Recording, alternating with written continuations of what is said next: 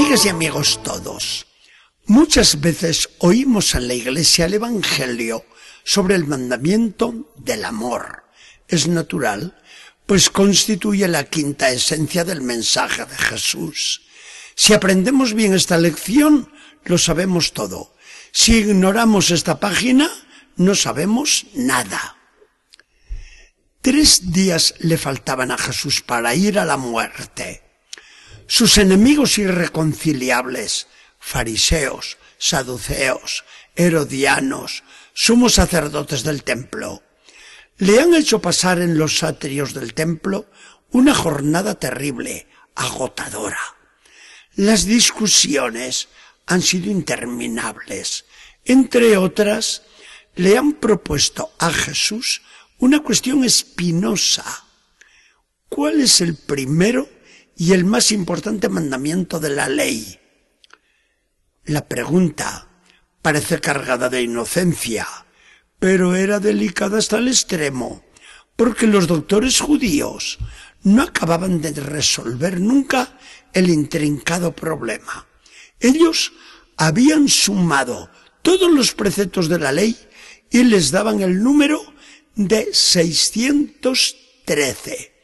365 que mandaban algo y 248 que prohibían alguna cosa. Esto era algo más que los clásicos diez mandamientos, ¿verdad? Jesús, sin embargo, no se inmuta ante la pregunta que le hacen y va a responder la cuestión de una vez para siempre.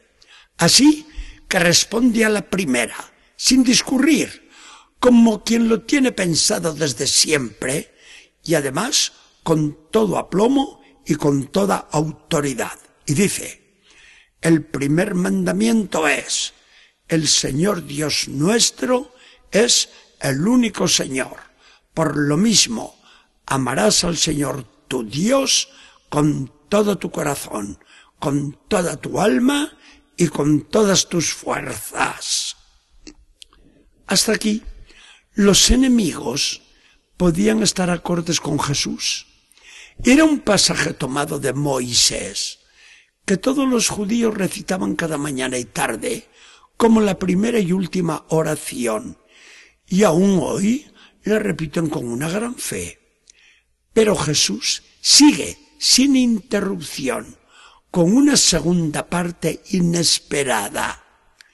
Y el segundo mandamiento es este. Amarás a tu prójimo como a ti mismo.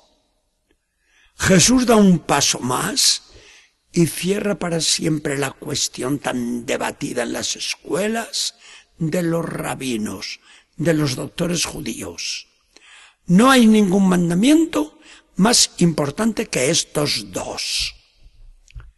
Jesús nos ha dado la clave y ha hecho fácil, facilísima, toda la ley de Dios.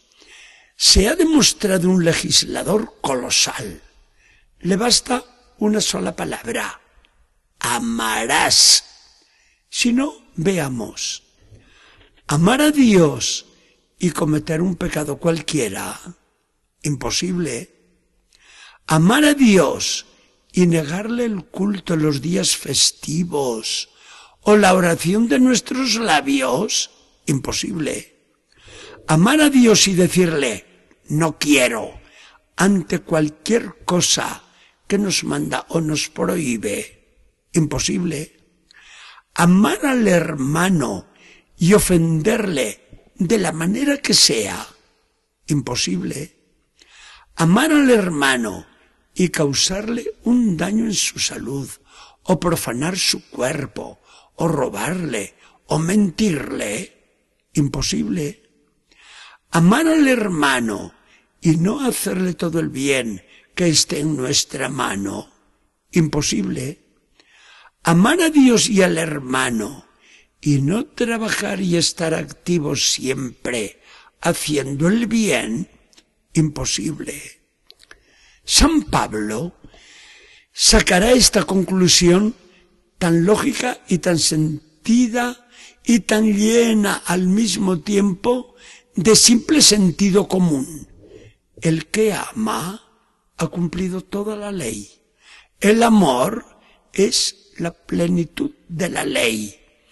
Y San Agustín comentará con agudeza, con exactitud y hasta con algo de atrevimiento.